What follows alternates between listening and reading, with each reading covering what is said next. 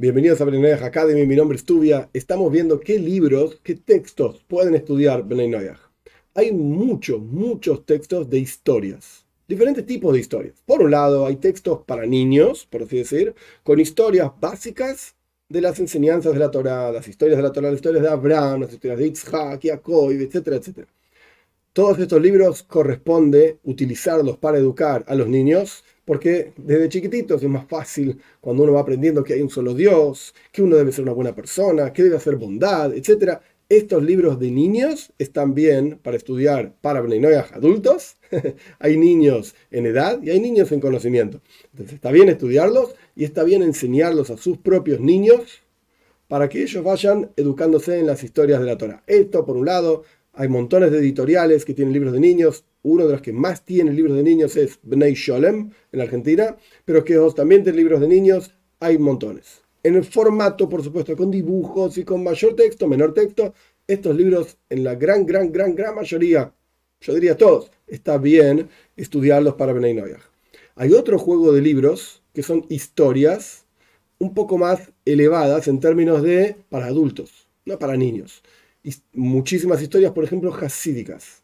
Historias hasídicas en general tienen el objetivo de despertar a la persona para sentirse bien en el servicio a Dios, para ser alegre en el servicio a Dios. La gran mayoría de estos libros está bien estudiarlos, pero hay un punto que uno tiene que ser consciente. Como ya mencioné muchas veces, cuando el texto exhorta a cumplir un precepto, hay que saber distinguir qué precepto corresponde cumplir para Bnei y qué precepto no corresponde cumplir para Bnei cómo, etcétera, etcétera, para preguntarle a un rabino. Pero por el otro lado, muchas historias hasídicas, en muchísimos casos, llevan a despertar al alma. ¿Qué significa despertar al alma?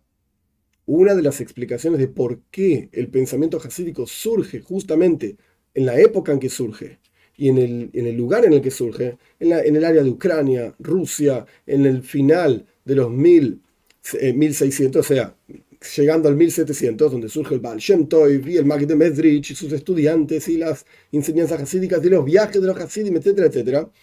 ¿Por qué surge en ese lugar en ese momento? Una de las explicaciones es porque el pueblo de Israel venía en ese área de la tierra de sufrir persecuciones, esto en, en ruso se llama pogrom, pogrom eran momentos en que entraban, por ejemplo, los cosacos a un pueblo y arrasaban con todo el pueblo y mataban a todos los judíos. Hubo muchos de estos, en muchos momentos diferentes, en intensidades diferentes, etc. El pueblo de Israel estaba muy, muy decaído. Entonces el Baal Shem Tov surge para despertar, hacer resurgir al alma del pueblo de Israel, levantarlos con alegría en el servicio a Dios, etc. Hay muchos asuntos sobre el surgimiento del hasidismo, pero este es un concepto. Parte de este concepto es levantar el alma del judío. Entonces, si uno se pone, uno lee historias hasídicas y dice, bueno, esto me va a levantar el alma. Bueno, momento, hay que ver de qué estamos hablando. Si estamos hablando de ser alegre y feliz en el servicio a Dios, si estamos hablando de la integridad en el servicio a Dios, de una persona que a pesar de que no sabe mucho, se entrega completamente al servicio a Dios, todo esto corresponde y está bien, y son historias fantásticas, hermosas. Fantásticas no quiere decir de, fantasía, sino fantásticas de que son muy lindas y realmente levantan el alma. Pero si estamos hablando de levantar el alma del, judío, en su vínculo con Dios, en su conexión con Dios, etc., momentos, Bnei Noyach no tienen exactamente la misma, exacto, digo, la misma estructura espiritual que un judío. Entonces, ¿qué es lo que estás levantando?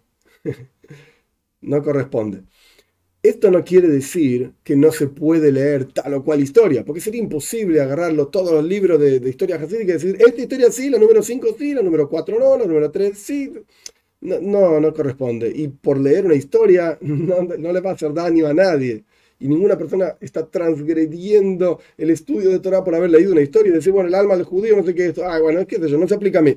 El punto es simplemente saber distinguir qué asunto, como ya mencioné, y muchas veces, y no me voy a cansar de decirlo, qué asunto realmente se aplica y qué asunto no se aplica. Y a veces simplemente uno puede extraer la enseñanza sin necesariamente todos los detalles de la enseñanza aplicándose a la vida de la persona. Pero sea como fuere, libros, de lectura para niños, donde explican las historias de la Torá en forma sencilla, libros de historias hasídicas, libros de historias de Musar. Musar significa ética, moral, que también están bien leerlos, no hay ningún problema. Solamente hay que distinguir qué asuntos realmente se aplican y qué asuntos no.